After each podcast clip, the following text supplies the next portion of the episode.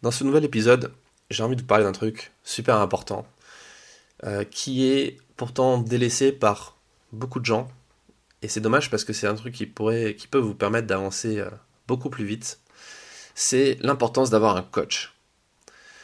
Euh, le coach, quand on pense à un coach, on pense à un coach sportif. Pas forcément un coach de vie, ou un coach de business, ou un coach en photo. et je vais vous raconter une petite anecdote que beaucoup de gens ne, savent pas sur moi. Euh, c'est que quand j'étais gamin, enfin jusqu'à jusqu'à au final, jusqu'à un peu plus de mes 18 ans, j'étais coach de tennis de table. oui, coach de ping-pong.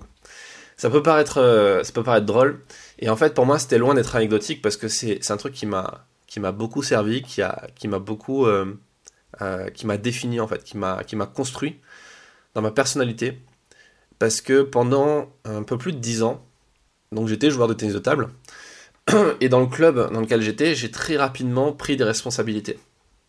Alors même que j'avais euh, une quinzaine d'années, euh, j'étais au bureau directeur, j'étais euh, de l'association, donc je, faisais partie de l'équipe dirigeante du club.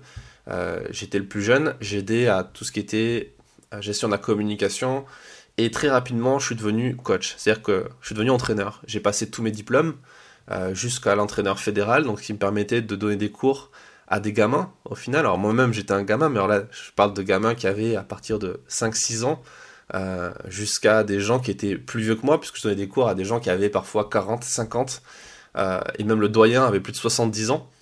Et je donnais des cours à tous ces gens plusieurs, plusieurs fois par semaine, plusieurs soirs par semaine après les cours.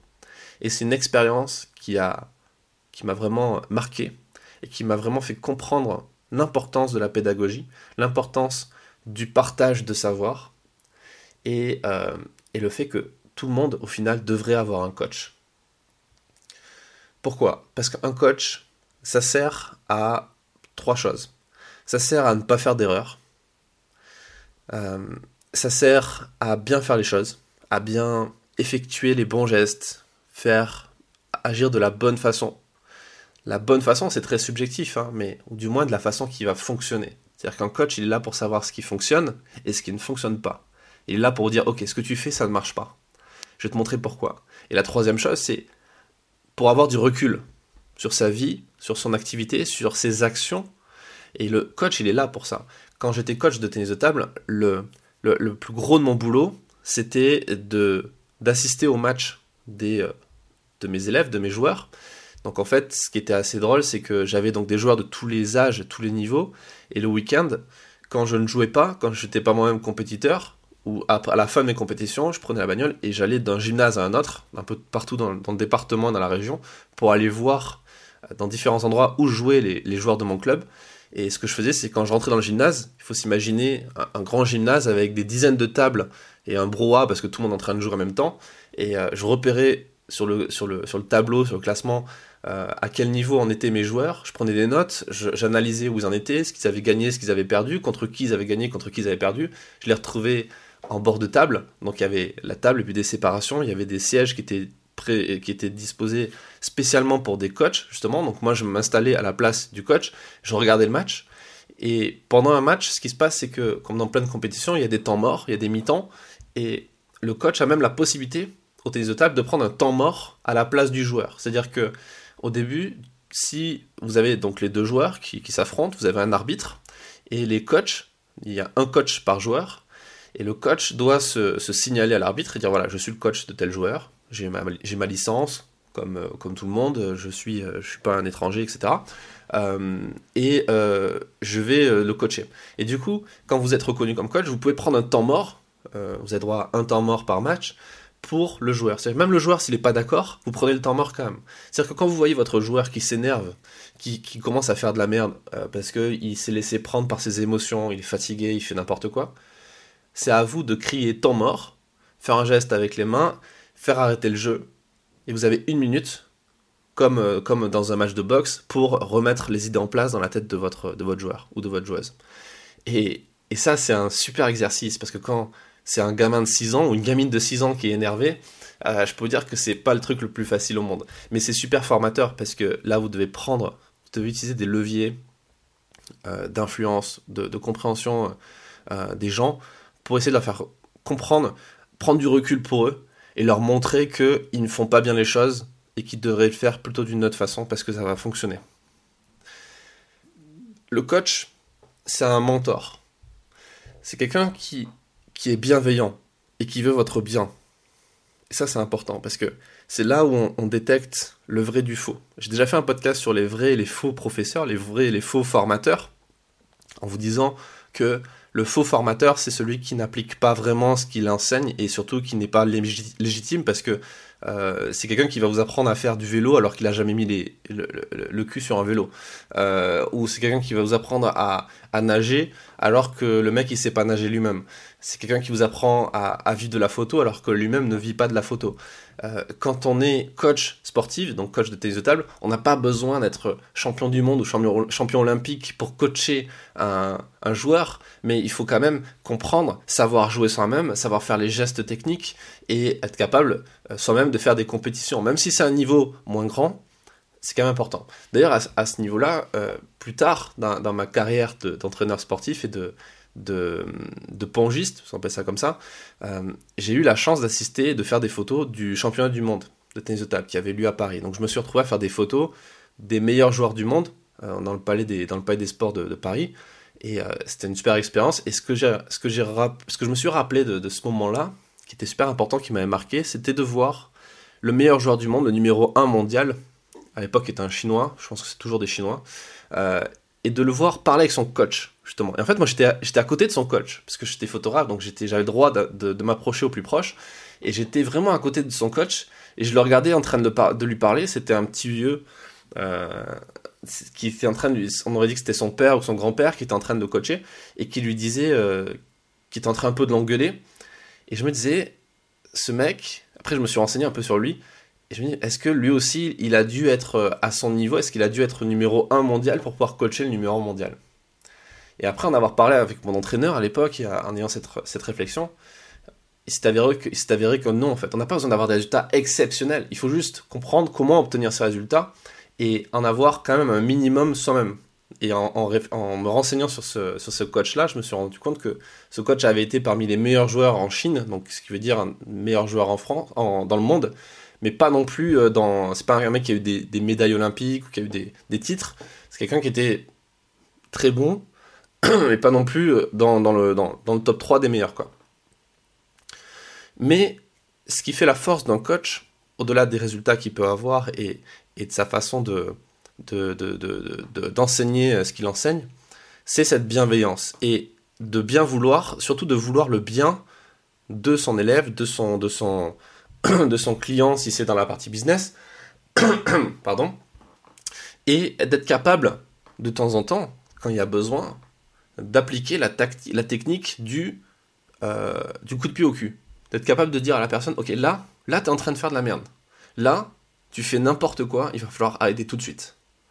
Regardez des matchs de boxe, c'est souvent ce qui se passe. Et moi, c'est ce que je voyais au niveau du test de table. C'est à la fin d'un round, euh, il faut être capable de remettre les, idées en clair de la personne. Pas juste lui dire c'est bien, t'es le meilleur, euh, t'es le plus fort, etc. Ça, c'est un truc qu'on dit de temps en temps pour galvaniser un peu la personne. Et c'est un truc qu'on dit quand la personne est déjà en train de gagner, quand elle est déjà en train de. Elle a pris le, dessus sur, euh, sur la personne en face, sur le compétiteur. Mais pas quand elle est au fond du sac ou ou qu'elle est en train justement de, de, perdre. Il faut justement remettre les choses en place. Et quand on a un coach, on comprend un truc qui est primordial. C'est que il n'y a pas de secret. Il n'y a pas de hack. Il n'y a pas de, de baguette magique.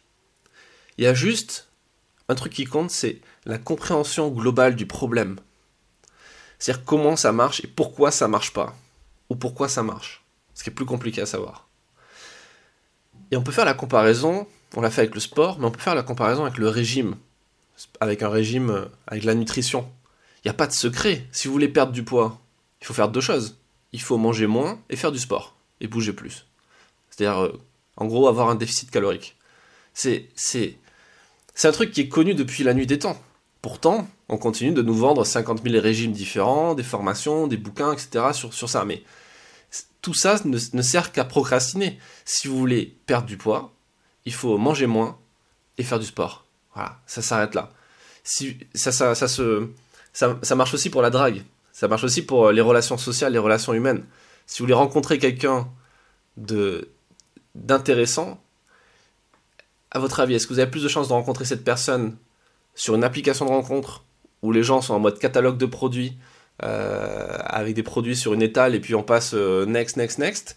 Ou est-ce que c'est quelqu'un que vous allez rencontrer dans, un, dans votre cercle, plus ou moins proche, euh, de quelqu'un qui, qui, a un peu les mêmes passions que vous, que vous allez pouvoir rencontrer dans la vraie vie? C'est un peu pareil, sauf qu'on a peur d'aller dans ce domaine-là, on a peur de sortir de sa zone de confort, on préfère la facilité, on préfère croire qu'il y a des solutions qui sont faites pour nous pour y arriver, des trucs, des hacks, etc., des applications, des, des, régimes, des bouquins, etc. Mais non, en fait, ce qui compte, c'est de savoir comment fonctionne. Et là, le coach, il est là pour vous montrer ça. Donc, il faut engager un coach, il faut avoir un coach au moins une fois dans sa vie pour le comprendre. Donc, je vous encourage à le faire. Et un autre truc à, à faire, enfin, notre, le, le, dernier truc à comprendre pourquoi il faut un coach, c'est qu'un coach, c'est une personne, c'est quelqu'un qui a une entreprise, qui doit, qui doit trouver des clients, qui doit trouver des élèves. Et donc, c'est quelqu'un qui, qui est payant l'accès à lui coûte de l'argent. Coûte du temps, il va me faire gagner du temps, mais il coûte quand même de l'argent.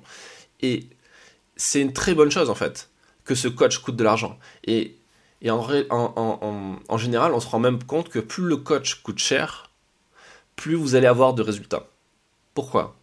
C'est pas parce que ceux qui coûtent cher sont les meilleurs.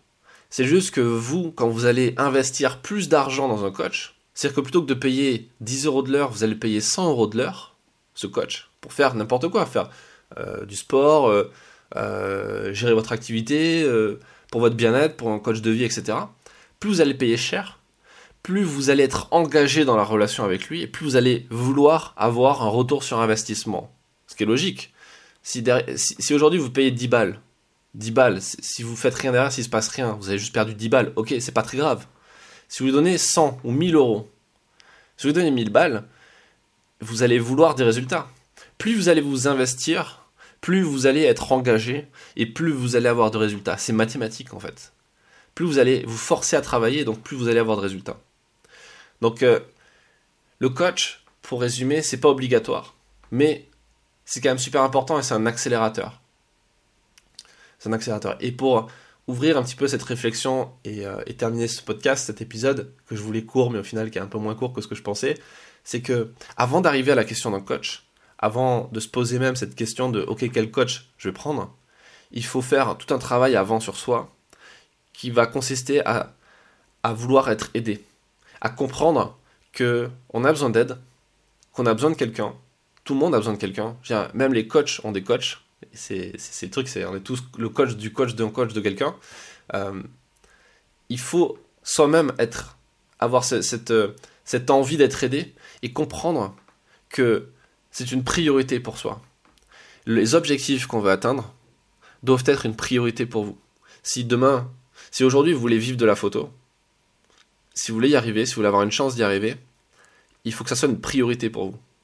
Faut pas que ça soit un truc en mode euh, euh, ouais, je vais faire ça quand j'aurai terminé des trucs, ou je ferai ça à la fin de la journée, ou je ferai ça quand j'aurai couché les enfants, etc. Non, non, non, non. Votre priorité, c'est peut-être votre famille, vos enfants, etc. Ok. Mais la priorité professionnelle, il faut que ça soit ça. Il faut que ça soit les objectifs que vous fixez. Parce que pour atteindre ces objectifs, il faut être capable de les fixer, c'est la première chose. Mais il faut être capable de donner toute son énergie, de donner tout son focus, d'être capable de mettre en, en stand-by tout le reste pour ne se concentrer que sur ça. Et le coach va vous aider à faire ça. Parce que le coach, il va vous permettre non seulement de vous investir dans votre projet, dire ok là je peux pas passer à côté parce que j'ai quand même dépensé plusieurs milliers d'euros dans un coaching, donc euh, il faut que je le fasse, il faut que je le suive. Donc ça, ça va vous permettre d'enclencher le truc, d'arrêter de procrastiner, d'arrêter d'être frustré, de tout remettre au lendemain.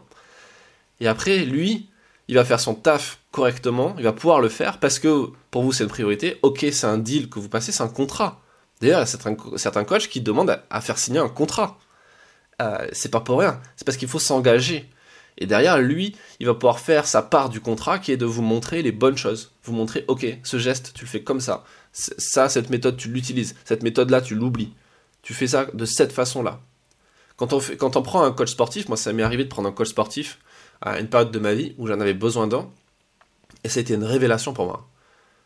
ça a été une révélation parce que je me suis rendu compte que malgré le fait que je faisais beaucoup de sport quand j'étais gamin, quand je faisais, bah, quand je faisais des de table, parce que mine de rien c'est un sport, ça demande quand même une bonne condition physique et d'être capable de se déplacer rapidement, etc.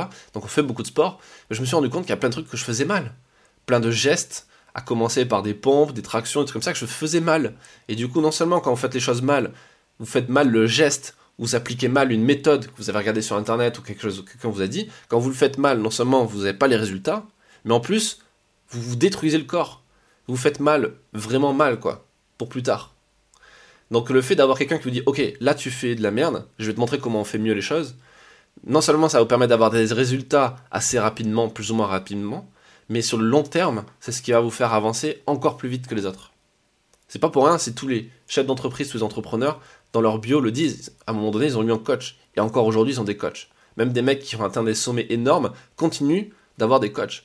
Parce qu'un autre truc aussi, un dernier truc, et j'arrête avec ça, je vous renvoie sur le podcast sur les 7 qualités du photographe stratège, il y a l'humilité dans ces, dans ces qualités. L'humilité. L'humilité, c'est aussi de dire, d'être capable de dire, ok, là, je suis pas le meilleur. Ou du moins, je suis meilleur dans ce que je fais, mais j'ai quand même besoin encore de quelqu'un pour m'aider. C'est pas grave d'être aidé, au contraire, en fait. C'est, on reconnaît les gens qui ont du succès parce que ils ont une équipe derrière eux. Ils sont pas tout seuls. Tous les gens que vous voyez briller, les footballeurs, les grands athlètes, les, les, champions du monde de je sais pas quoi, ils ont tous une équipe. Ils sont pas tout seuls.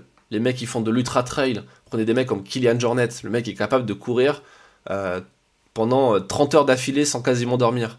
Le mec, c'est un exploit à lui tout seul, ok, mais une fois qu'il s'arrête de courir, il a un masseur, il a un kiné, il a une équipe, il y a des gens qui le ravitaillent, il a des coachs, il a, il a tout le monde autour de lui qui va l'aider. Pour un mec qui réussit, il y en a 12 autour de lui qui vont l'aider à réussir.